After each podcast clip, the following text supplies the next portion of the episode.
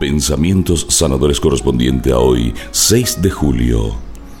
Pon ante Dios todos tus proyectos. Tú tienes un proyecto y seguramente es un proyecto muy bueno, pero puede que sea un proyecto que no haya surgido desde la sabiduría de Dios. ¿Realmente lo has discernido de verdad? ¿Le has preguntado a Dios si esa era su voluntad? Ten presente que Él ve más allá de lo que tú mismo puedes llegar a ver. Entrégale tus caminos y pregúntale si son según su voluntad.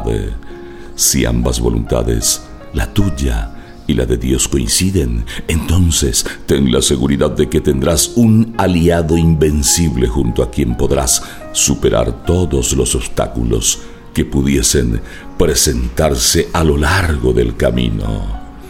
Deuteronomio capítulo 11 versículos 7 al 8. Si son ustedes lo que han visto con sus propios ojos, la gran obra que realizó el Señor, observen todos los mandamientos que hoy les prescribo, así tendrán la fuerza necesaria para ir a conquistar el país del que ustedes van a tomar posesión.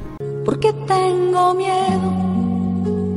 Si nada es imposible para ti, ¿por qué tengo miedo? Si nada es imposible para ti.